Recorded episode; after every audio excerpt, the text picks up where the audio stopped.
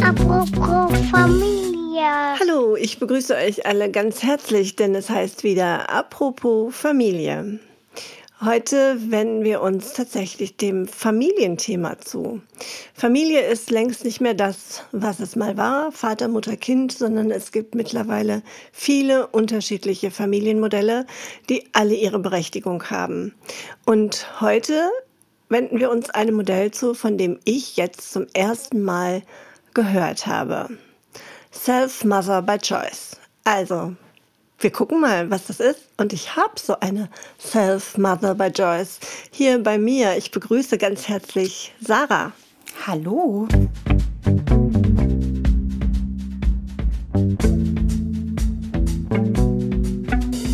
Ja, schön, dass du da bist, Sarah. Du hast mich angesprochen und hast gesagt, ich habe ein spannendes Thema. Genau. genau. Magst du mal so ein bisschen erzählen, was das Thema gerade mit dir macht? Ähm, gerade macht das Thema sehr viel mit mir, weil ähm, ja, es bei mir geklappt hat und ich mich ähm, endlich auf mein Wunder freuen kann, was im April hoffentlich gesund zur Welt kommt. Ähm, und damit verrate ich auch gerade schon, was es eigentlich bedeutet, unser Thema, nämlich, dass ich ähm, Mama werde und das aber alleine, aber gewollt und per Samenspende. Wow, also erstmal herzlichen Glückwunsch, Dankeschön. dass es klappt, du strahlst. Und das ist dir ein große, eine große Erfüllung, wenn du davon sprichst, dass du sagst, dein Wunder wird hoffentlich im April gesund auf die Welt kommen. Da drücken wir natürlich auf alle Fälle die Daumen für. Danke. Und du hast dich entschieden, Solomama zu sein. Genau. Warum entscheidet man sich, Solomama zu sein? Hm, Ich denke, da gibt es verschiedene Gründe. Ähm, da wird jede Frau, die sich dafür entscheidet, ja, unterschiedliche Gründe für haben. Bei mir war es einfach der Grund, dass nun mal die Zeit der Frau irgendwann einfach abläuft, sage ich jetzt mal. Die fruchtbare Zeit. Die ne? fruchtbare Zeit, genau. Ähm, mittlerweile ist es ja schon relativ dehnbar, aber natürlich hat man auch für sich so ein gewisses Zeitfenster. Ähm, ja, ich wollte jetzt auch nicht, weiß Gott, wie alt sein, um Mutter zu werden. Und ja, man weiß auch, dass es, je älter man wird, halt schwieriger wird, die Risikofaktoren werden größer. Ja, also viele Dinge, die da einfach ähm, einem irgendwann Sorgen machen. Äh, dann braucht man halt den richtigen Partner, ähm, der halt nicht immer da ist. Das ist halt so der Hauptgrund bei mir gewesen, dass der einfach ähm, ja nicht näher kam und das Alter aber immer höher Voranrückte. st- genau voranrückte. Und ähm, ja, ich dann irgendwann gedacht habe, okay, ein Leben ohne Kind ist eigentlich nicht mein Leben. Ähm, und deshalb brauchte ich irgendeine Lösung. Und die bin ich dann irgendwann angegangen. Die Lösung bist du irgendwann angegangen. Also das heißt, und für dich war ziemlich klar, ich möchte kein Leben ohne eigene Kinder. Ich möchte eigene Kinder haben.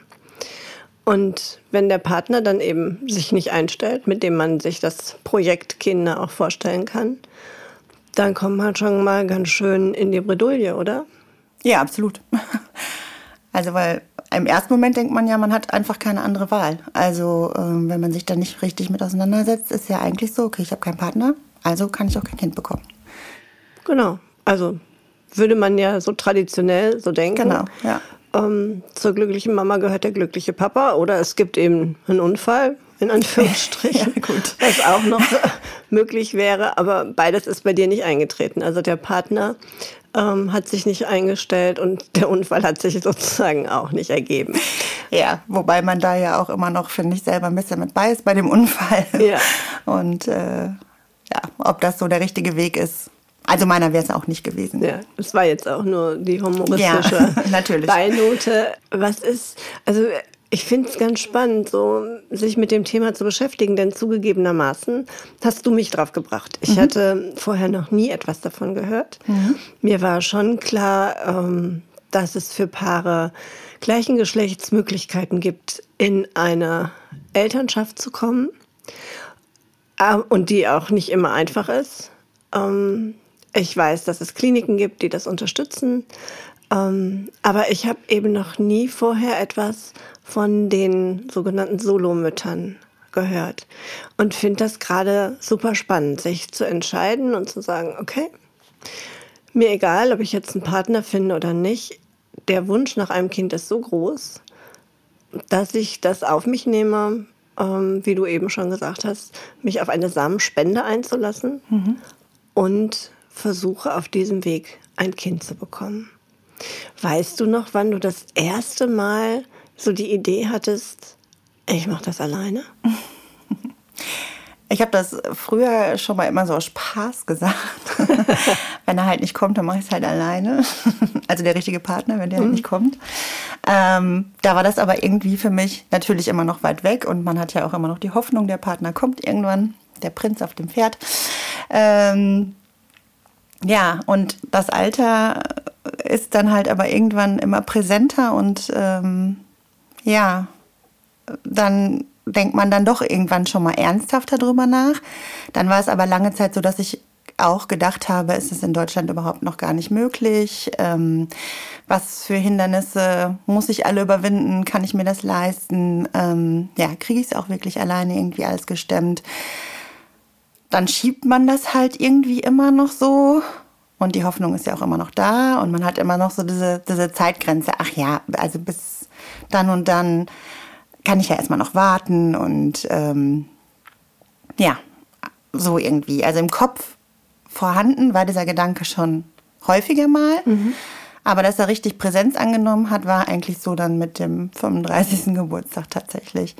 Ähm, weil da einfach da so diese Risikogrenze bei Frauen ja einfach so beginnt. Mhm. Ähm, man spricht ab da von einer Risikoschwangerschaft. Ähm, die ja, Quoten für irgendwelche Erkrankungen steigen an und ja, man sagt halt, es wird immer schwieriger für die Frau auch überhaupt schwanger zu werden. Mhm. Und von daher habe ich dann so gesagt, und jetzt muss ich entweder ja, mich informieren und gucken und mir überlegen, ob das was für mich ist und ob ich das schaffe. Oder ja, irgendwie vielleicht anfangen, mich mit dem Gedanken abzufinden, dass ich keine Mutter mehr werde. Mhm. Das war aber eigentlich relativ zügig klar, dass das für mich nicht in Frage kommt. Mhm. Zumindest nicht, ohne es irgendwie versucht zu haben. Mhm. Ähm, und habe mich dann halt, ja, quasi daran begeben, zu recherchieren.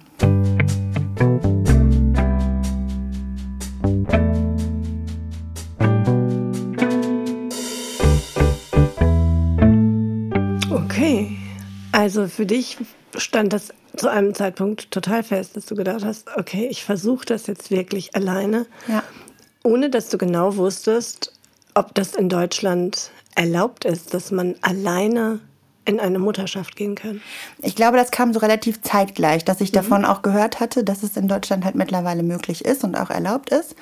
Und dann war so gleichzeitig so mit dem 35. Geburtstag so der Startschuss, okay, dann, dann muss ich mich jetzt genauer informieren, ähm, wie das möglich ist. Weißt du, wie lange das schon erlaubt ist in Deutschland? Nee, das weiß ich ehrlich gesagt nicht. Also ich habe so ein bisschen recherchiert ja. und mir ist so die Jahreszahl 2015 immer mal wieder begegnet. Ja. Ähm, meinst du, das ist realistisch oder könnte das, das schon sein, nee. dass es noch ein bisschen länger so ist? Nee, ich glaube, das ist schon realistisch. Ich habe auch ähm, überlegt noch, seit wann die anonyme äh, Spende nicht mehr erlaubt ist. Das ist nämlich, glaube ich, auch noch gar nicht so lange. Mhm. Ähm, von daher könnte das schon ungefähr hinkommen. Also das ist zumindest, also das hat es wahrscheinlich immer schon irgendwie gegeben, aber dass es so einen gewissen legalisierten Weg angenommen hat und dass da Gesetze auch geschaffen wurden, die immer noch sehr schwammig sind, aber die es halt gibt.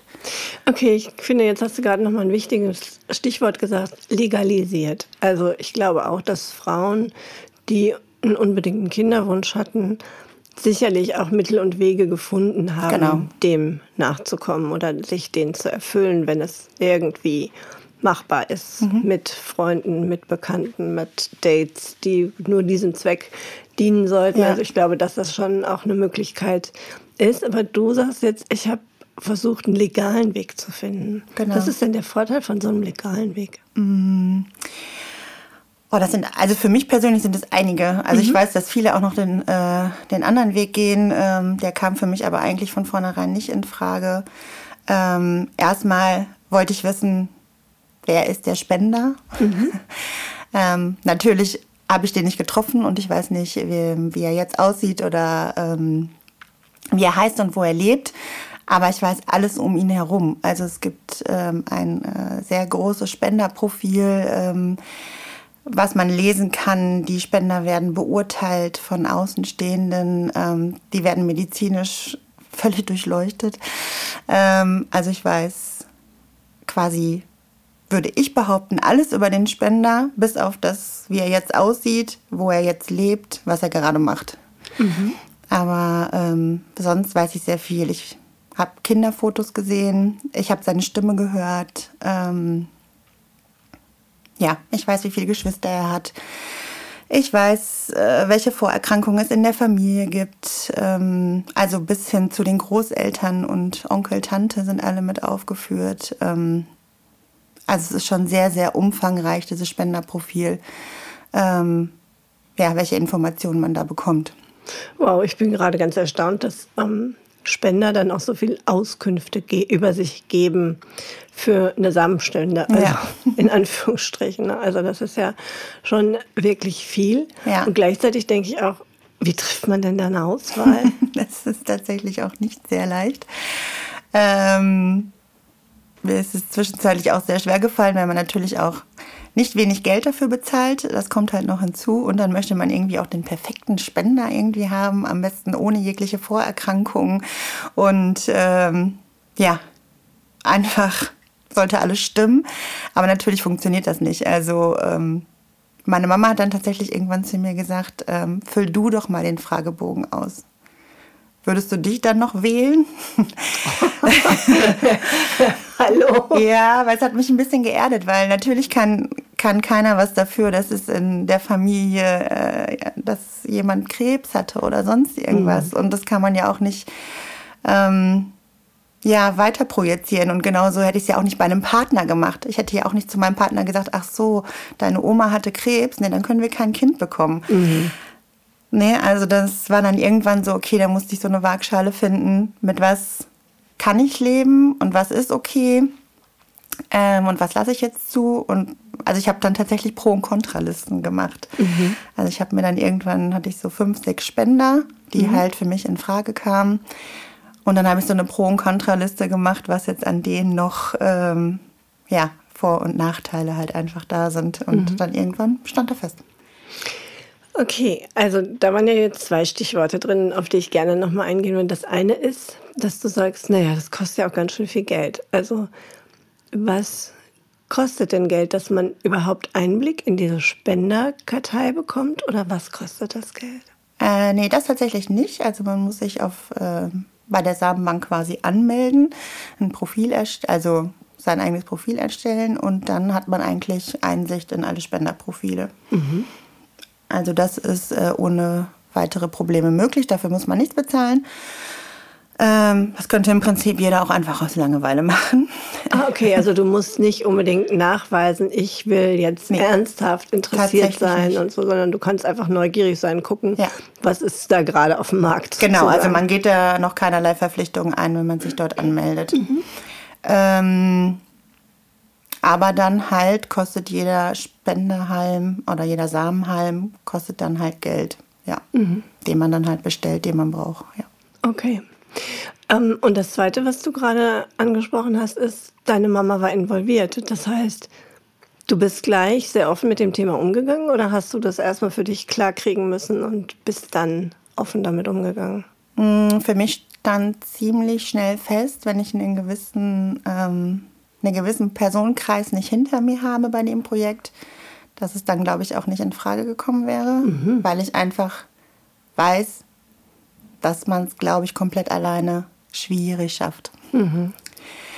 Ähm, es werden bestimmt gewisse Situationen kommen, wo ich an meine Grenzen komme, ähm, auch körperlich jetzt wahrscheinlich schon zum Ende der Schwangerschaft oder direkt nach der Geburt, wo man einfach eine gewisse Unterstützung braucht. Und deshalb äh, wollte ich, dass zumindest meine Familie und auch meine engsten Freunde davon wissen und ähm, wollte natürlich auch deren Meinung wissen. Mhm. Ja. Magst du mal erzählen, wie die reagiert haben? Ähm, tatsächlich alle durchweg positiv, ja.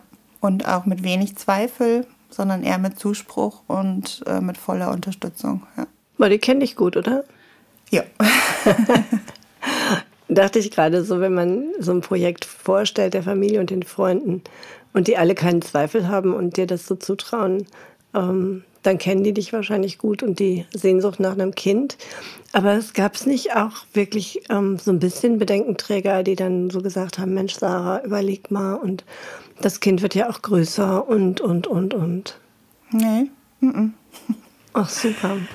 tatsächlich. Ja. Das heißt, Nichts, du, was hängen geblieben ist zumindest. Nein. das heißt, du wurdest sofort mit deiner Idee getragen, ja, mach das. genau, ja.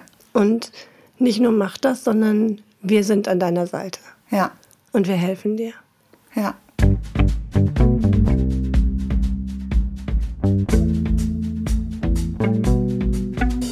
Okay, wie geht denn das dann so weiter? Also du hast dir jetzt den Spender ausgesucht. So, und jetzt? Äh, tatsächlich habe ich vorher erstmal nach einer Klinik gesucht. Ah, Ähm, weil das war erstmal ja auch so, ähm, ja, eine Klinik finden, was gibt es in meiner Nähe, wo habe ich die Möglichkeit ähm, und wie geht es mir gesundheitlich. Also bin ich überhaupt in der Lage, äh, ja, auf normalem Wege oder unkompliziert schwanger zu werden. Was ja gerade für diesen Weg, wo halt jede Samenprobe halt nur mal Geld kostet, auch nicht unrelevant ist ähm, um mir auch darüber im Klaren zu werden, was für Kosten kommen auf mich zu, ähm, mit was muss ich, muss ich halt kalkulieren irgendwie so. Genau, deshalb habe ich erstmal angefangen, alle Ärzte anzuklappern, mich gesundheitlich durchzuchecken. Ähm, ja, habe dann auch mit meiner Gynäkologin gesprochen, habe dann aber auch ziemlich zeitnah einen, ähm, einen Beratungstermin halt in der Kinderwunschklinik bekommen. Ähm, ja, und dann habe ich mich auf die, auf den, als dann irgendwie so feststand, okay, wir können den ersten Versuch irgendwie bald starten, ähm, dann habe ich mich so auf den Spender fokussiert. okay, also das heißt, du gehst los und guckst erstmal, bin ich selber gesund und in der Lage. Und dann suche ich mir eine Kinderwunschklinik. Machen oder bieten das alle Kinderwunschkliniken an, auch eine Solomutterschaft zu unterstützen? Oder gibt es dafür Spezialkliniken? Mm, Spezialkliniken will ich sie nicht nennen, ähm, aber es machen nicht alle Kinderwunschkliniken. Ähm, es gibt auch ganz unterschiedliche Voraussetzungen, die jede Kinderwunschklinik an die Solomutter stellt. Also das ist schon nicht etwas, was so eine Kinderwunschklinik einfach so macht. Ähm, man muss ja gewisse Kriterien erfüllen, dass die Ärzte da auch zustimmen und das Projekt begleiten. Kannst du mal ein Beispiel sagen? Ähm, ich brauchte zum Beispiel eine Garantieperson, die Eine Garantieperson. Okay. ähm, die für mich quasi, ja, ja, mit bürgt ist so, ist ein bisschen relativ. Es hat wohl mal eine Frau gegeben, die hat den Arzt nachher verklagt auf Unterhalt, weil er ja das Kind gezeugt hat. Aber, also deshalb sichern die sich die Ärzte irgendwie damit so ein bisschen ab. Aber letztendlich ist das rechtlich sehr schwammig alles. Also du brauchst diese Also ich habe ja kein Anrecht auf Unterhalt später, auch keinen Unterhaltvorschuss. Ähm, deshalb, ähm, ja, tritt die, könnte die Garantieperson dann dafür in Kraft treten, was aber auch, also rein rechtlich könnte sie sich immer noch dagegen wehren. Okay, also das heißt, die Garantieperson ist dafür da, den Arzt zu schützen, Genau. dass du nicht irgendwann sagst, hier, du warst maßgeblich beteiligt ähm, und jetzt zahlen wir Unterhalt. Genau. Okay, weil man ja Sozusagen. keinen Zugriff auf den Spender habt, Genau. was das angeht. Okay. Noch eine Besonderheit? Manche brauchen eine psychosoziale Beratung. Ähm, da hat meine Kinderwunschklinik gesagt, ähm, sie könnten das schon in den Vorgesprächen so einschätzen, dass sie merken, ob eine Frau psychisch in der Lage ist oder nicht. Deshalb brauchte ich da kein separates psychologisches Gespräch. Einige ähm, äh, fordern eine Rechtsberatung auch. Ähm, die wurde mir sehr nahegelegt, aber nicht, war nicht verpflichtend. Ähm, das sind eigentlich so die drei Hauptdinge, die einige Kinder, also eine, einige Wunschkliniken ähm, ja, haben möchten. Okay, also das heißt, es gibt noch mal so ein paar Schritte davor. Meine Stimme merkt man immer noch mit meiner Erkältung. Tut mir sehr leid, dass ich mir hier ständig räuspere. Ähm, es gibt noch mal so ein paar Schritte, die quasi immer noch mal so Überlegungszeiten einbauen. Also wo man selber ja auch noch mal so wahrscheinlich ins Nachdenken kommt, wenn ich die Garantieperson benenne, wenn ich mich noch mal rechtlich aufklären lasse. Also es sind ja alles noch mal so Dinge, die meine Entscheidung überprüfen. Mhm, auf jeden Fall. Okay, und du hast aber bei all diesen Dingen deine Entscheidung manifestiert und hast gesagt, ja, Ja. es bleibt für mich der richtige Weg. Ja. Wie ist das, wenn du dann in so einer Kinderwunschklinik sitzt? Sitzen da nicht hauptsächlich Paare? Das war jetzt das Problem zu Corona. Es mussten alle alleine erscheinen. Ah, nee, das war doch dann ein Glück, oder? Ja, aber man fragt sich halt immer so, bist du auch alleine hier oder steckt da ein Partner hinter? Ähm, tatsächlich gibt es natürlich bei einer Kinderwunschklinik auch immer Situationen, wo der Partner auch mitkommen muss. Also manchmal sind es dann da schon auch Pärchen. Aber ähm, ja, durch Corona war es jetzt ein bisschen lockerer. Also man kam sich nicht ganz so alleine vor, ja, das stimmt. Okay, also du warst nicht so explizit Nee. zu erkennen von außen. Nee. Und bist du dann auch in der Situation, da haben wir ja hier schon mal mit Müttern drüber gesprochen, die Unterstützung bei der Schwangerschaft brauchten, dass sie vorher so eine riesige Hormonbehandlung kriegen mussten. War das bei dir auch so? Ähm, tatsächlich wird einem das äh, ab 35 auch schnell nahegelegt, ähm, weil es natürlich, ähm, ja, man sagt, die Eizellenreserve lässt halt nach ähm, und dementsprechend äh, kann es natürlich auch schwieriger werden auf natürlichem Wege. Ähm, man macht auch meistens eine Eileiter-Durchlässigkeitsüberprüfung vorab, weil wenn die Eileiter halt verschlossen sind, was im Alter halt auch schon mal sein kann, ähm, macht es halt auch wenig Sinn, über eine Insemination ähm, das zu versuchen, also über, einen natürlich, über den natürlichsten Weg. Ähm, die habe ich natürlich auch machen lassen. Dabei ist tatsächlich auch rausgekommen, dass der linke Eileiter wahrscheinlich verschlossen ist. Ähm, von daher war schon immer so die Sache, okay, wahrscheinlich funktioniert es nur jeden zweiten Zyklus. Ähm, wenn dann halt auch wirklich abwechselnd das Ei auf jeder Seite springt. Dann habe ich auch einen leicht ähm, ja, verzögernden Zyklus, sage ich jetzt mal, also keinen richtigen regelmäßigen Zyklus, sodass wir dann von Anfang an gesagt haben, wir stimulieren leicht äh, mit Medikamenten, also noch nichts Spritzendes, sondern mit Tabletten ähm, zum Zyklusbeginn, nur um einmal so ein bisschen der Eizellenreife so einen kleinen Kick zu geben, weil ich gesagt habe, dass ich es eigentlich erstmal so versuchen möchte und nicht direkt ähm, auf die harte Tour, sage ich jetzt mal. Genau, äh, so bin ich auch gestartet. Das hat dann tatsächlich auch direkt geklappt beim ersten Versuch. Leider ist es aber, ähm, habe ich das leider verloren in der elften Woche. Genau.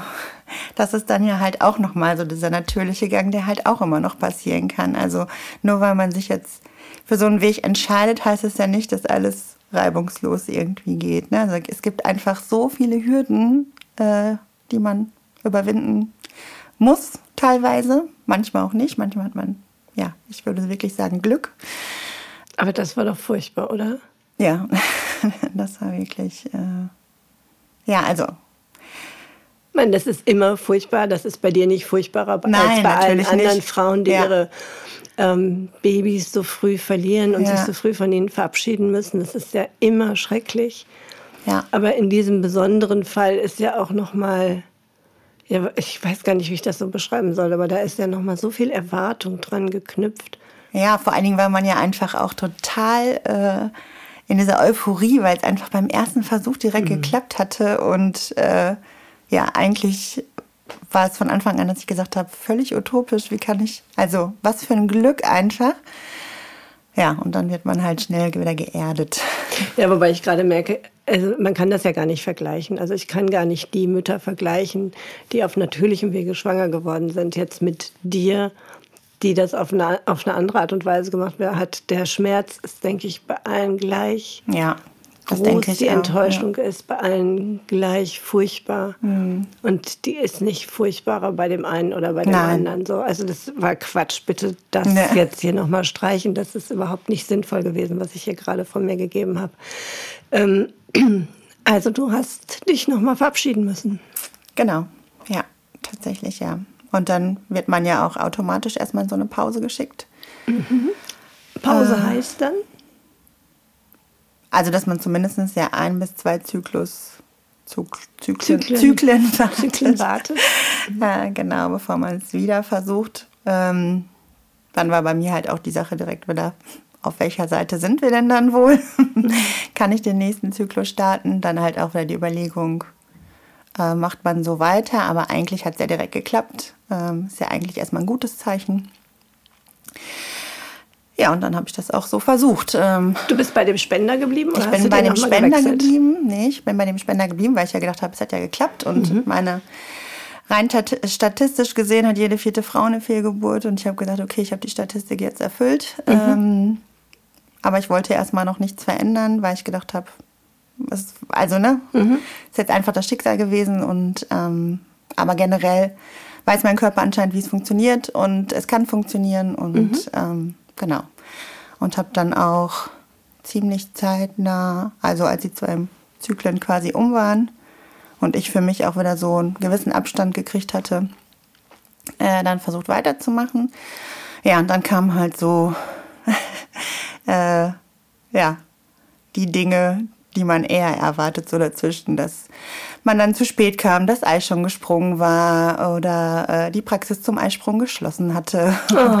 Das sind halt dann so Dinge, die, äh, ähm, ja, die uns Solomütter dann manchmal treffen. Ne? Also Ja. man hat halt den Partner, den Samen nicht vor Ort und kann ihn so nutzen, wie man es gerade braucht, sondern man muss es halt auch noch alles takten und timen. Oh, was eine Anstrengung. Ja, tatsächlich ja. Ähm, dann hat es auch ein paar Versuche halt einfach gegeben, wo es nicht geklappt hat, wo der Zeitpunkt halt einfach nicht, wahrscheinlich nicht gepasst hat. Im Nachhinein ähm, würde ich das so sagen, so dass ich dann irgendwann an dem Punkt war, okay, ähm, ich versuche jetzt vielleicht doch mal auf eine IVF, also eine In vitro, auf einen Versuch, um halt einfach, das ist halt so der Hintergrund für uns Solomütter, aus einem Samenhalm mehrere Eier zu befruchten. Um halt einfach, ja, Geld zu sparen. Das ist Ja. tatsächlich leider so. Ähm, das war dann irgendwann der Grund, äh, wo, warum ich dahin gewechselt habe. Und halt einfach, um den Eisprung ein bisschen zu, mehr, besser timen zu können. Ähm, das kann man ja dann einfach mit Medikamenten besser. Ähm, und habe dann einen Versuch ähm, mit Vollhormonen gestartet, was ich tatsächlich sagen muss, äh, ja, ich glaube, ich würde es heute nicht, also im Nachhinein nicht nochmal machen.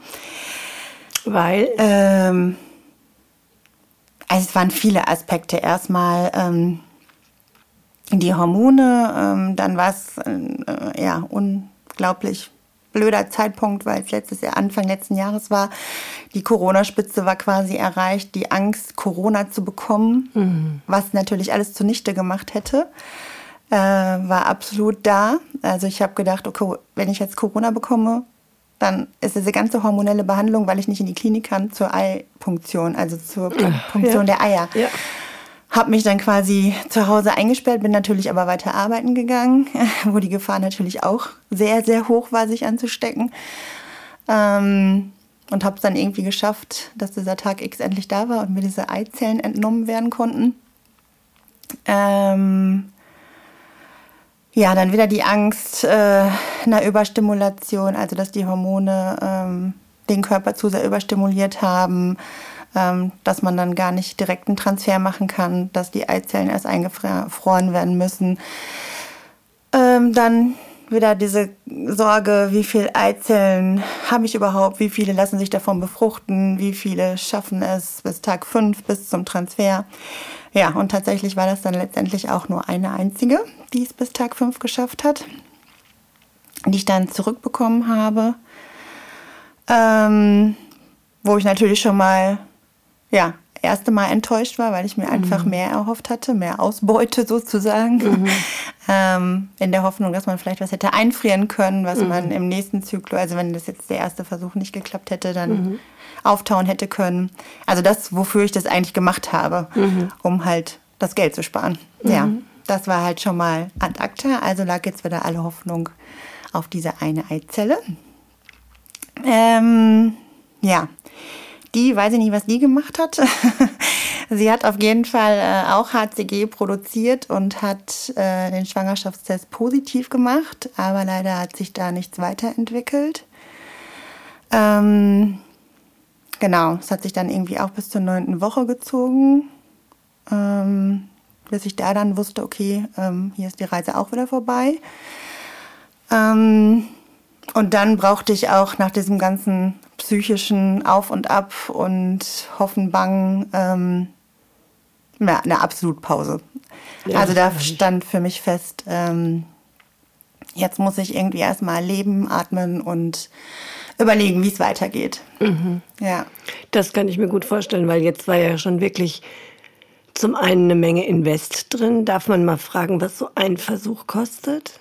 Also es kommt halt drauf an, ähm, ob man, also jetzt der normale Versuch mit so wenig Stimulation und äh, auf natürlichstem Wege oder halt, ob man schon in die In-vitro-Geschichte geht. Das mhm. ist schon ein sehr großer Unterschied. Also der normale Versuch liegt so bei 1,5 ungefähr, also mit Samenuntersuchung mhm. und allem drum und dran. Und die IVF liegt schon so bei, ja, je nachdem, mit welchen Medikamenten man stimuliert, wo man die Medikamente kauft. Ähm, das macht auch einen großen Unterschied. Mhm. Ähm, liegt man so bei 5.000 bis 7.000. Wow, also wir sprechen hier wirklich über eine Menge Geld. Ja. Das man ja auch erstmal verdienen muss oder was man angespart hat. Und das ist wahrscheinlich dann schon an irgendeiner Stelle endlich. Wie haben denn deine treuen Begleiter reagiert, nachdem das jetzt mit so vielen Versuchen nicht funktioniert hat? Haben die dann irgendwann gesagt, ach komm, Sarah, lass sein und mach dich nicht verrückt und richte dich anders ein? Oder haben die dir eher Mut gemacht und haben gesagt, ach komm, das wird? Mm, also so richtig, lass es sein, hat, glaube ich, niemand gesagt. Mhm. Ähm, ja, viele haben natürlich schon auch äh, mit mir äh, einfach, ja, das also versucht nachzuempfinden und ähm, ja, zu trauern. Es klingt jetzt Nö, es ist doch Trauer. Nö, es ist aber auch Trauer. Man muss aber ja schon mit gelitten. Ne? So, ja. das klingt glaube ich besser mit gelitten. Ähm, und haben auch dieser äh, Pause zugestimmt tatsächlich. Mhm. Also da haben auch viele gesagt, genau, komm erst mal runter. Ähm, ja, leb erstmal wieder, weil mit jedem Versuch, also ab dem Moment ist ja eigentlich auch bescheuert, macht ja auch keine andere Frau. Ähm, ab dem Moment, ähm, wo man quasi den Samen in sich hatte, war so, okay, ich verzichte auf Alkohol, ich mache dies nicht, ich mache das nicht, ich mache keinen Sport mehr. Ich schone mich ab jetzt schon, was mhm. ja totaler Schwachsinn ist letztendlich. Ja, das mit dem Alkohol ist eine gute Idee. Ja, okay. Aber so komplett, also wirklich, mhm. ähm, ja, ab dem Moment, wo man ja noch gar nicht weiß, dass man schwanger ist. genau. Macht ja keine natürliche Frau auch. Ja. Ähm, ja, einfach so wieder normal zu leben, ohne auf irgendwas zu achten mhm. oder was auch immer. Ähm, Raus aus dem Schonmodus. Genau, mhm. ja. Ähm, das habe ich dann auch erstmal gemacht. Ähm, habe wirklich gelebt und quasi doch mal so alles mitgenommen, was so geht. Schön. Und ähm, habe mich dann halt gesammelt ähm, und wirklich überlegt, okay, wie gehe ich jetzt weiter vor und habe dann gesagt, ja, so und so viele Versuche mache ich jetzt noch. Ich bestelle jetzt noch einmal Samen, weil die Versandkosten sind auch noch mal nicht wenig. Also bestellt man meistens immer zwei, drei Halme oder so. Dann auch noch mal überlegt, okay, wie viel mache ich da jetzt diesmal? Und ich frage mal immer dazwischen, immer noch derselbe Spender. Nein, genau. Und es stand fest, der Spender wird gewechselt. Ah. Ähm, genau. Die Option ist natürlich für uns sehr einfach, für uns Solomütter. Also da braucht man jetzt keine Rücksicht nehmen. Wenn es halt am Spender gelegen hat, dann kann man ihn mal eben wechseln. Okay. Das heißt mal eben, man steht wieder vor der Frage, welchen nehme ich. Aber tatsächlich ist mir das dieses Mal, also beim zweiten Mal, viel, viel leichter gefallen. Mhm. Ich weiß gar nicht warum. Ähm, vielleicht, weil ich einfach einen anderen Blickwinkel drauf hatte oder ähm, ja, andere Wichtigkeiten irgendwie im Vordergrund standen. Ich weiß es nicht. Mhm. Ähm, auf jeden Fall war das ziemlich schnell irgendwie, dass das feststand. Ähm, achso, man guckt beim Spender auch so ein bisschen, habe ich eben gar nicht gesagt, dass er einem selber ähnlich sieht. Also, dass man vielleicht die gleiche Augenfarbe, gleiche Haarfarbe, ähm, mhm. dass man halt da so in die gleiche Richtung geht und äh, ja, die Ähnlichkeit des Kindes an sich selber so ein bisschen anpasst. Ah, okay. Also, dass es nicht komplett wie vom Postboten aussieht. Obwohl, es könnte der Postbote ja sein. Natürlich. Wir, wir wissen ja rein theoretisch nicht, wer da seine Spende abgegeben Genau. hat. Ja, gut. Okay. Aber, also ich weiß, wo er her, also das Land des, äh, des Spenders, das weiß ich schon. Also es ist nicht Deutschland gewesen, von daher Ah, hoffe ich okay. jetzt nicht, dass es der Postbote war. ähm, ja, und darauf habe ich irgendwie geachtet und dann hört man sich, finde ich, immer dieses Interview an. Die Stimme finde ich auch sehr ausschlaggebend, ähm, ob das so irgendwie sympathisch rüberkommt. Und das Kinderfoto war irgendwie auch direkt, ähm, ja, hatte mich angesprochen und hatte auch so ein bisschen, also man weiß immer nicht das genaue Alter des Spenders. Aber man hat ganz klar gesehen, es ist ein Kind der 90er. Ich habe gedacht, es ist ein junger Spender. Ich bin schon alt. Das hat ähm, der Arzt in der Klinik immer gesagt. Suchen Sie sich einen ganz jungen Spender aus. ähm, dann läuft das schon, genau. Und dann irgendwie äh, ging das da ziemlich schnell, genau. Ja, und dann habe ich ähm, Samen bestellt, bin wieder gestartet. Nach Das macht man, Entschuldigung, dass ich dich unterbreche, aber das macht man dann selber. Also das macht nicht Genau. die Klinik, Ja. sondern du sagst hier, ich an meine Adresse bitte. Nee, also das kommt nicht an meine Adresse, es wird schon zu also es ist unterschiedlich. Ähm, äh, manche Kliniken, obwohl nee, es wird immer zur Klinik geschickt auf jeden Fall, aber manche Kliniken können das, den Samen nicht lagern. Ähm, und das macht es dann auch nochmal übelst pro problematisch. Also es kam für mich von Anfang an auch nicht in Frage, weil dann muss man wirklich auch noch zu dem Punkt genau, wo der Eisprung ist, auch noch den Samen vor Ort haben. das war für mich von Anfang an klar, das kommt nicht in Entschuldigung, Frage. Deshalb ähm, äh, war für mich von Anfang an klar, ich brauche eine Klinik, die den Samen auch lagern kann. ja. Ähm, genau, und dann wird das ähm, quasi äh, direkt zur Klinik geschickt. Die sind da quasi auch schon hinterlegt. Das ist ganz praktisch auch bei den Samenbanken. Also es gibt, jede Klinik arbeitet mit seinen Samenbanken quasi zusammen. Also die schlagen, also sie schlagen es quasi vor. Sie dürfen es einem nicht komplett vorgeben, aber sie sagen schon, mit der ko kooperieren wir am besten und die empfehlen wir ihnen und ja. Und dann bringen die das dann da quasi hin. Und dann ist das quasi auf jeden Fall schon mal da. Egal, wann jetzt der Eisprung ist oder ob dann halt auch in dem Zyklus man wieder sagt, okay, es passt doch nicht, es ist die falsche Seite oder ähm, das Ei ist schon gesprungen, dann kann man es halt noch lagern. Dann ist es nicht, sonst wäre es halt wieder verworfen. Ne? Also Ja, klar. das muss man halt auch immer mit einkalkulieren. Genau. Deshalb, das ist dann da. Und dann hat es auch den ersten Zyklus tatsächlich nicht gepasst, weil, ähm, also es sah alles gut aus, aber es war halt die linke Seite. Und ich wusste durch, also ich habe nur eine ähm, Kontrastmittel-Eileiter-Durchlässigkeitsprüfung machen lassen damals, weil die halt, ja, also eine richtige Eileiter-Durchlässigkeitsprüfung wäre halt über ähm, eine Bauchspiegelung, also halt ein Eingriff. Und mit dem Kontrastmittel ist es halt ähm, kein richtiger operativer Eingriff. Äh, das wird halt vaginal gemacht. Das ist eine Sache von fünf Minuten. Ähm, aber man hat halt nur zu 90 Prozent die Gewissheit, nicht zu 100 Prozent. Das hat man halt nur über eine Bauchspiegelung. Und dann, äh, ja, war halt auch so die Überlegung, dass man gesagt hat, ähm, wir wissen hier jetzt aber nur zu 90 Prozent, ob das wirklich zu ist. Eigentlich wäre dieser Zyklus perfekt.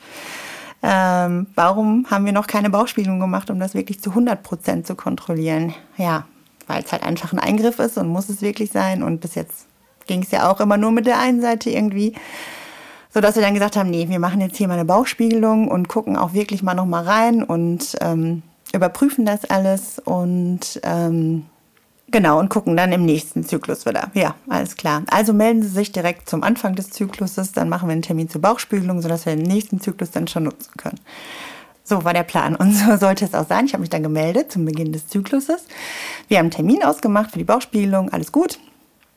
Ähm, und der wurde dann aber leider abgesagt, weil der Arzt krank wurde. Einen Tag vor oder zwei Tage vorher.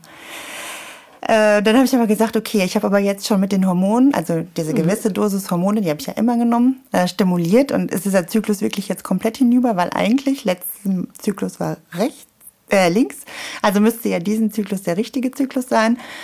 Also ähm, können wir nicht trotzdem irgendwie gucken? Ist noch irgendein, also die sind zu dritt in der Praxis, drei Ärzte. Ja, das können wir natürlich machen. Dann kommen sie vorbei. Und tatsächlich passte dann irgendwie alles den Zyklus. Mhm. Und dann haben wir gesagt, okay, dann probieren wir es jetzt auch ohne Bauchspiegelung. Ähm, ja. Und jetzt sitze ich hier und brauchte gar keine Bauchspiegelung Oh, mehr. wie schön. Aber ich merke gerade, voll spannend wie in einem Krimi, ne? Ja. Also, das ist ja, wenn man einfach, in Anführungsstrichen, einfach schwanger wird, Ja. irgendwie ist das ja alles, das ja alles Dinge, mit denen man sich nicht beschäftigt. Man beschäftigt sich mit der Hoffnung, hat es funktioniert, aber mit all dem, was du jetzt an Hintergrund noch äh, machen musstest, damit das auch wirklich geklappt hat, das ist ja schon ein enormer Aufwand. Ja. Ja, es war nicht ohne. Nee, das war nicht ohne. Und jetzt bist du schon in der wievielten Woche? Äh, 26 jetzt. Genau, man sieht auch schon ein kleines Bäuchlein irgendwie. Und alles ist gut. Bis jetzt, ja, ist alles. Und betreut dich dann diese Kinderwunschklinik weiter oder gehst du dann ganz normal zu einer Gynäkologin und Ähm, nee, ich gehe ganz normal zu meiner Gynäkologin, genau. Ähm, man muss die Schwangerschaft aber melden an die Kinderwunschklinik. Ähm, und auch dann, wenn das Kind da ist, muss man sie nochmal anrufen, weil dann ähm, das weitergeleitet wird an ein Register quasi, wo das dann hinterlegt ist, dass mein Spender quasi ein ja, Kind gezeugt hat, sozusagen. Ein, Leben, ein lebendes Kind auf der Welt ist von meinem Spender. Genau. Okay, wofür ist das denn wichtig? Ähm, das ist wichtig für mein Kind quasi im Nachhinein, ähm, weil mein Kind mit 18 den Anspruch hat, äh, zu sagen, ich möchte wissen, wer mein Vater ist. Ähm, und dann quasi bei dem Register eine Anfrage tätigen kann auf die Vaterschaft und damit auch prinzipiell in Kontakt treten kann, wobei der Vater den Kontakt aber ablehnen kann. Ähm, aber natürlich auch sagen kann, klar, wir können uns treffen und wir können uns kennenlernen. Also das ist dem Vater dann im Nachhinein überlassen. Okay, das muss der Vater nicht bei der Spende schon angeben, sondern der darf das Nein. dann entscheiden, wenn Genau. tatsächlich jemand auf ihn zukommt. Ja. Also ich bin jetzt mal ein bisschen böse, in Anführungsstrichen, halt mal den Finger in die Wunde. Wenn ich einen fleißigen Spender habe, wie viele Kinder kann der denn dann, wie viele Kinder könnten denn dann rein theoretisch kommen und sagen, "Mm, ich würde gerne mal Kontakt mit dir haben, weil du bist mein Vater. Tatsächlich auf der ganzen Welt kann ich das nicht benennen. Ähm, für Deutschland ist es aber begrenzt. Ähm, Zumindest was die Familien angeht. Also, also es dürfen nur, ich, also die, bei den meisten Samenbanken ist es begrenzt auf 15 Familien, die den gleichen Spender haben dürfen. Die dürfen aber mehrere Geschwisterkinder, sage ich jetzt mal, mit Haben. dem genau haben mit dem gleichen Spender. Also du könntest dich jetzt entscheiden in zwei Jahren oder was weiß ich, wenn du sagst, okay, das ist jetzt so toll und ich hätte doch noch gerne ein leibliches Geschwisterkind zu Genau. meinem Kind, Genau. dann könntest du den gleichen Spender wieder anfragen. Genau. Es sei denn, es ist kein Samen mehr verfügbar von ihm. Der kann ja auch irgendwann einfach sagen, ich höre auf zu spenden. Oder die Klinik sagt, nee, äh, du hast ein Alter erreicht, wo du nicht mehr spenden darfst oder so. Okay. Genau, Habe ich nämlich auch gerade gedacht. Also wie lange spendet der denn? genau, also, ähm, also man kann sich auch ein Depot anlegen, wenn man das von vornherein plant, kann man bei der äh, Samenbank ein Depot anlegen. Aber ja, man kriegt natürlich nicht 100 Prozent äh, zurück, wenn man irgendwann sagt, nee, ich brauche den Samen doch nicht mehr. Von daher ist das immer so eine Sache, ob man ja, da das Glück entscheiden lässt oder ob man sich da ein Depot anlegt. Okay. Ähm, ist nicht mal irgendjemand gekommen und hat gesagt, ey, wie kann man so egoistisch sein? Wie kann man so äh, als Mama oder als Frau denken, man kriegt so ein Kind alleine großgezogen? Also zu mir persönlich hat das, ist das noch nicht rangetreten worden. Aber ich kriege schon mit, ähm, also man ist natürlich auch auf gewissen Internetforen unterwegs. Ähm, ja, kommuniziert auch viel mit Gleichgesinnten. Ähm, und da kriegt man das schon immer wieder mit, dass ähm, das einem vorgeworfen, vorgeworfen wird. Ja, leider ja. Genau, ich habe das auch in diesen Foren gelesen und habe dann so für mich gedacht, naja, also wer garantiert, wenn ein Kind unterwegs ist, schon, dass das alles in glücklichen Bahnen ist, nur weil es vielleicht ein traditionelles Familiensystem ist, wie Vater, Mutter, Kind. Also Ja. die Scheidungsrate lag im Jahr 2022, ich glaube irgendwie was bei 39 Prozent aller geschlossenen Ehen. Also das Wahnsinn. heißt also nur eine glückliche Familie ist sie nicht deshalb, weil äh, es einfach ein traditionelles Familienbild gibt. Nee. Und ich finde, ähm, ein Kind zu bekommen, ist immer auf eine, eine Art und Weise Egoismus. Also nur weil ich es jetzt alleine mache, ähm, heißt es ja nicht, dass das Paar nicht genauso egoistisch ist, zu sagen, mhm. ich, wir wollen ein Kind. Also es ist, sie wollen das Kind, nicht das Kind sagt, ich will auf die Welt. Ja, genau. Also es ist ja immer ein Stück weit Egoismus, der mitspielt. Mhm.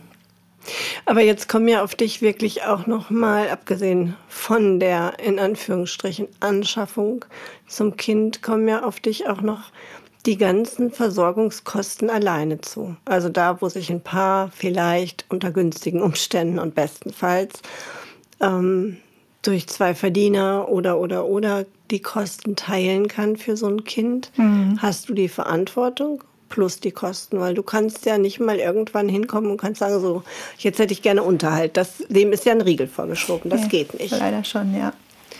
Naja, ich finde, das wäre sehr großzügig von so einem Spender, auch noch für den Unterhalt Nein, also, kommen wollte. Das stimmt, aber auch der Unterhaltsvorschuss, also jetzt nicht direkt vom Spender, aber auch vom Staat, äh, haben wir ja auch keinen Anspruch drauf. Nee. Genau. Also du musst schon auch noch mit ein paar anderen Dingen rechnen. Ja. Gibt es irgendwas, was dich daran geängstigt hat oder wo du auch heute noch so denkst, boah, hoffentlich geht das gut? Natürlich ist dieser Gedanke, wie geht's weiter, wenn die Elternzeit vorbei ist, äh, wenn dann irgendwann der äh, ja, staatliche Zuschuss, sage ich jetzt mal, wegfällt. Ähm, ich natürlich wieder arbeiten muss, aber natürlich eigentlich auch nicht Vollzeit wieder arbeiten gehen will, weil mhm. dafür bekommt man ja irgendwie auch nicht das Kind, ähm, um dann irgendwie nur arbeiten zu sein und von dem Kind gar nichts mehr mhm. zu haben und das von ja, links nach rechts zu schieben, jetzt auf äh, jetzt mal mhm. böse gesagt. Ähm, ja, Respekt habe ich da auf jeden Fall vor und aber Angst wäre übertrieben. Mhm. Ähm, ich glaube, dass man das irgendwie immer hinkriegt. Man wird in einer gewissen Art und Weise ähm, zurückstecken müssen und auf Dinge verzichten müssen, die ich jetzt vielleicht aber 37 Jahre auch genossen habe. Mhm. Das habe ich mir halt auch irgendwann gesagt. Ich habe wirklich jetzt ein schönes Leben bis hierhin gehabt. Ich habe meine Freiheiten sehr äh, genossen und auch gelebt. Ich bin viel gereist schon. Ähm, ja, und bin jetzt einfach bereit, Zeit und auch, ja, auch Geld zu opfern mhm. ähm, dafür, weil das einfach, ja, das ersetzt keine Reise und das ersetzt auch nichts anderes. Und ähm, vielleicht auch nochmal Corona hat einen da auch nochmal so ein bisschen ähm, auf den Boden zurückgeholt, wenn das halt alles nicht mehr möglich war. Und man war zu Hause und am besten auch für sich alleine. Man hat, wir hatten ja wirklich die Phase, wo die Kontakte ja total mhm. begrenzt waren auf die Familie. Und da ist aber keine Familie. Also natürlich ist da eine Familie, aber nicht die direkte, die mit einem in einem Haushalt lebt. Da ging mhm. es ja immer um die Haushalte auch. Mhm. Ähm, da wird einem eigentlich also halt auch nochmal sehr stark bewusst, wie sehr man eine Familie möchte mhm. und auch braucht. Mhm. Ja. Und angenommen, du hast es vorhin so schön ausgedrückt, ähm, der Prinz auf dem weißen Pferd, der käme nochmal vorbei. Ja, jederzeit. okay. Also das ist äh, jetzt nur durch das Kind ja nicht ausgeschlossen. Ich mhm. meine, gerade in meinem Alter ähm, bringen wie viele sowieso schon ein Kind mit aus ja. einer vorherigen Beziehung oder Ehe oder was auch immer. Ähm, und warum dann nicht aus diesem Weg? Also das heißt ja jetzt nicht, nur weil ich jetzt ein Kind bekomme, äh, ja, möchte ich keinen Partner mehr. Mhm. Also das eine hat für mich jetzt mit dem anderen nichts zu tun. Natürlich ist jetzt wahrscheinlich gerade der Fokus nicht darauf gelegt. Aber vielleicht wird man auch in einer gewissen Art und Weise auch dies, an diesem Thema gegenüber entspannter, mhm. weil man davor ja schon auch immer sehr fokussiert darauf war, sich gleichzeitig damit ja auch seinen Kinderwunsch zu erfüllen und das jetzt auch zeitnah. Okay, also für alle männlichen Wesen, die dich kennenlernen werden, gibt es Entlastung. Es muss nicht sofort mit Kind sein, genau. Ist, der Kinderwunsch ist schon ja. erfüllt. Gibt es Empfehlungen, wie man den Kindern das erklärt? Also ich mhm. meine, es ist, ähm, also zu sagen, ich habe mich von deinem Papa getrennt oder irgendwie, wir hatten nur eine Nacht zusammen oder wie auch immer. Das, da habe ich ja immer sowas, was ich irgendwie. Finde ich tatsächlich sogar noch schwieriger, das so zu erklären. Okay. Es gibt mittlerweile tolle Kinderbücher. Ähm, ich bin total überrascht und erstaunt. Ich habe natürlich auch ganz viele Kinder in meinem Umfeld, mhm. äh, die mich natürlich auch kennen und wissen, dass da kein Partner ist, mhm. äh, dem wir es irgendwie auch schon erklären mussten. da gibt es äh, äh, tatsächlich ein super Kinderbuch, das heißt ähm, Ein Baby, wie entsteht eine Familie, ähm, wo Emma die kompletten Familienkonstellationen aufgeführt sind mhm. und äh, dass nicht nur Mama, Papa, Kind halt eine Familie sind, sondern halt auch alle anderen Konstellationen eine Familie sind. Ähm, und tatsächlich auch die Entstehung von bis, also von der normalen Entstehung bis hin zur In-vitro-Entstehung äh, oder auch halt, auch wenn es bei Paaren halt nicht klappt und die Hilfe brauchen. Genau. Ähm, aber auch halt die Frau, die halt den Mann nicht hat, dass der dann halt, äh, dass die dann halt ähm, ja, äh, Samen eingeführt bekommt. Also das ist total interessant und total schön. Ähm, und dann gibt es auch noch ein wunderschönes äh, Kinderbuch. Jetzt weiß ich gerade gar nicht, wie es heißt. Das ist tatsächlich von einer Solomama gemacht worden, mhm. extra für Solo-Kinder, äh, also Solomütterkinder, wo das auch ganz schön beschrieben ist. Ähm, ja, da ist es aber halt ein bisschen bildlicher gemacht, mhm. nicht ganz so, äh, wie es wirklich ist äh, wo von einem Wunscherfüller gesprochen wird. Also dass das Kind halt einfach der größte Wunsch war, von mhm. dem man sich halt erfüllt hat. Mhm.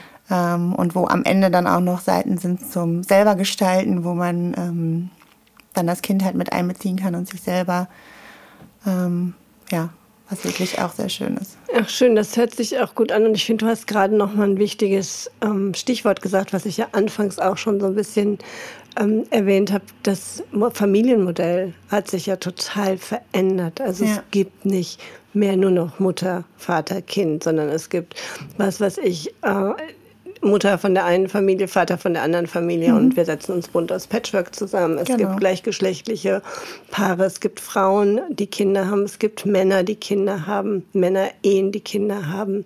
Ähm, es gibt ähm, binationale Paare, die Kinder haben.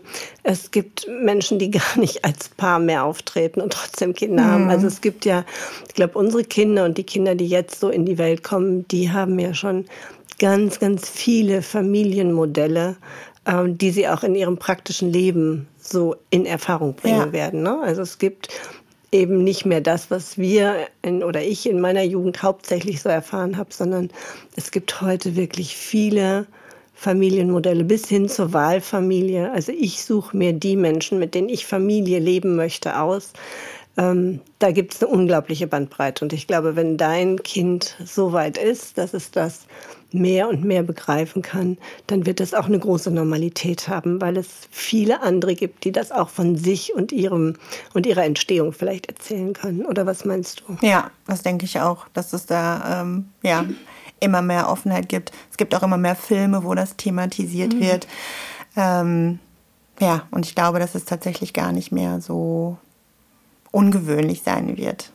Und tatsächlich habe ich auch ähm, ja einfach durch dieses Projekt und dass man sich da, ich habe mich auch relativ zeitnah ganz am Anfang schon ähm, einer Facebook-Gruppe halt angeschlossen. Mhm.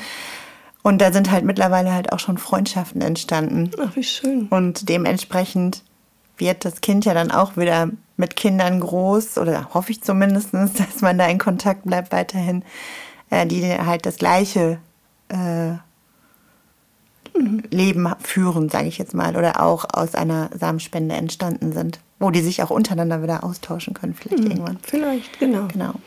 Aber ich glaube, also oder andersrum, ich glaube das nicht nur, sondern ich bin felsenfest davon überzeugt, dass Kinder unsere Zukunft sind.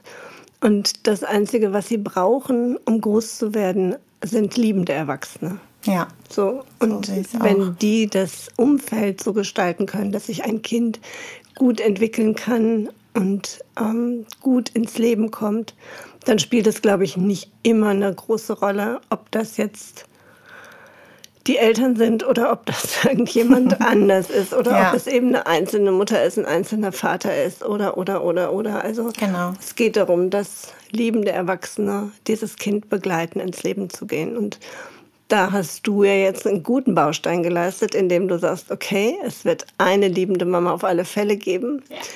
Äh, die sehnsüchtig darauf wartet, endlich dieses Wesen kennenlernen zu dürfen, was da schon in deinem Bauch jetzt gut zugehört hat. Übrigens, ja. das hört nämlich schon. Ja. Ähm, du hast dafür gesorgt, dass du ein gutes soziales Umfeld hast, die dich mittragen. Und mehr kann man am Start gar nicht machen. Also alles andere wird das Leben zeigen und wird ähm, genau seine Herausforderungen an dich stellen. Aber ich bin ganz gute Hoffnung, dass du das gut hinkriegst, weil du jetzt schon so eine starke Persönlichkeit bist, die so sehr für ihre eigenen Interessen eintritt.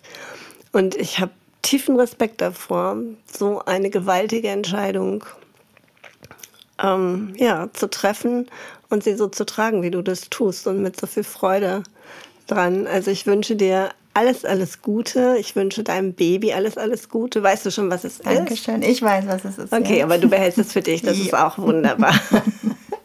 ich versuche also, es. Ja, ein kleines Geheimnis muss man ja bis zum ja. Schluss wenigstens aus, äh, für sich haben. Man genau. muss nicht alles ausplaudern. Ne? also ich wünsche euch alles Gute. Ich hoffe, Dankeschön. wir sprechen uns vielleicht nochmal, wenn das Baby da ist, dass man einfach nochmal guckt, wie geht es dir dann so als Solo-Mama ja. mit dem, was dann so auf dich zukommt. Ja, vielleicht. Ja, vielleicht. Also, Sarah, vielen herzlichen Dank und euch nochmal vielen Dank fürs Zuhören. Ich hoffe, ihr fandet das Thema genauso spannend wie ich. Und wir treffen uns wieder, wenn es heißt Apropos Familie.